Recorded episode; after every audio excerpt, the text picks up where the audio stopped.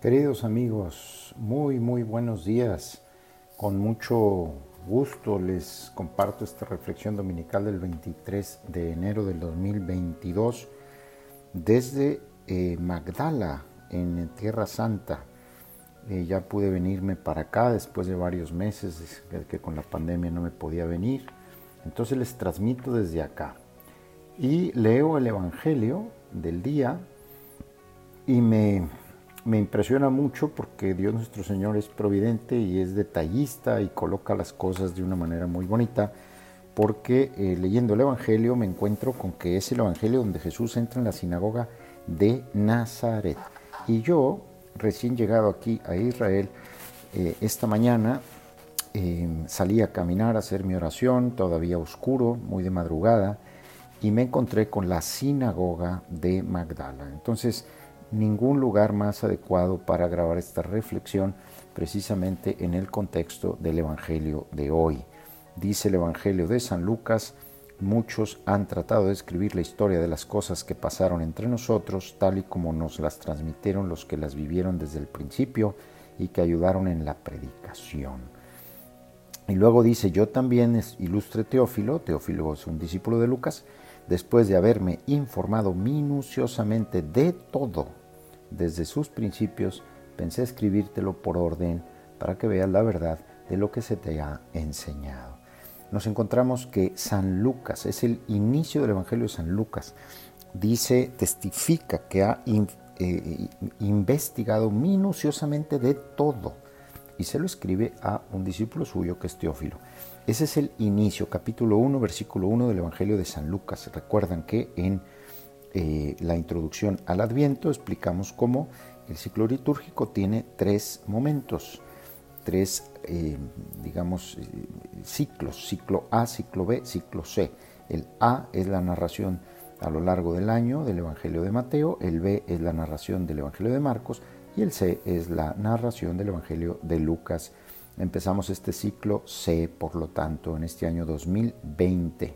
Después del tiempo de Navidad, comenzamos el ciclo ordinario de la mano de San Lucas. Y hoy es el primer capítulo, primer versículo. Entonces él comienza así diciendo, yo investigué todo minuciosamente. Por eso Lucas eh, conoce tanto de la infancia de Jesús. Dice la tradición cristiana que él habló seguramente con la Virgen María para preguntarle muchos detalles de la vida, infancia de Jesús, de la vida de, de los primeros años de Jesús porque de otra manera él no podría tener esa información. Y él es el que más nos detalla esos aspectos de la vida, infancia de Jesús.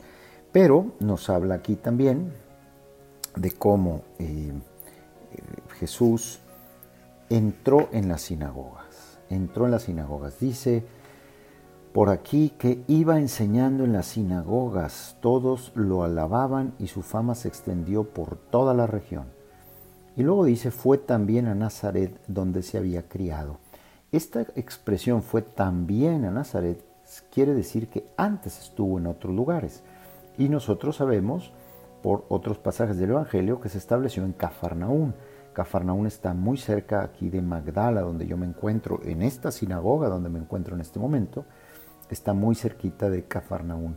Y es una sinagoga muy rica en mosaicos, muy rica en, frescos, en tamaño, y era la segunda o tercera ciudad más importante del lago, por lo cual nosotros podemos deducir con bastante certeza moral que Jesús aquí estuvo parado donde estoy parado yo en este momento y que cuando se refiere San Lucas a que Jesús iba enseñando en las sinagogas, se refería muy, muy, muy probablemente también a esta sinagoga.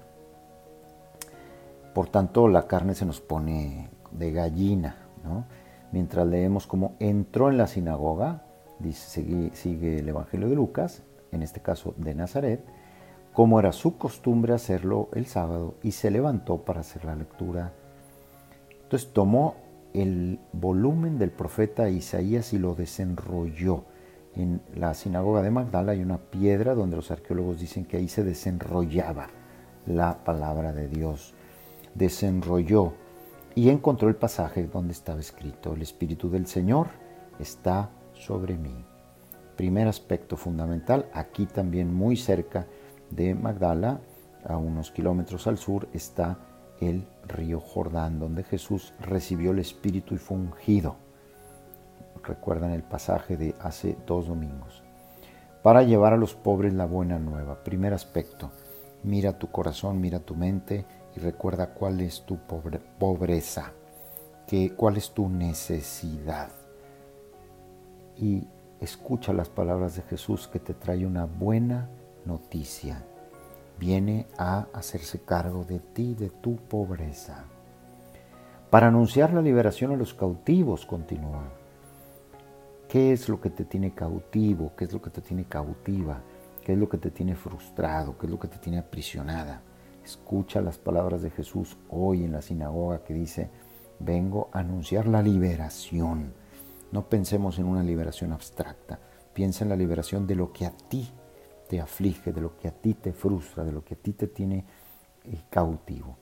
Y la curación a los ciegos, de qué está enfermo tu corazón, ¿Qué, qué enfermedades ha producido el pecado en tu corazón. Jesús dice, vengo a curarte. Y específicamente dice los ciegos, ¿qué hay que tú necesitas ver? ¿Qué, qué hay de confusión en tu mente que necesita ser aclarada?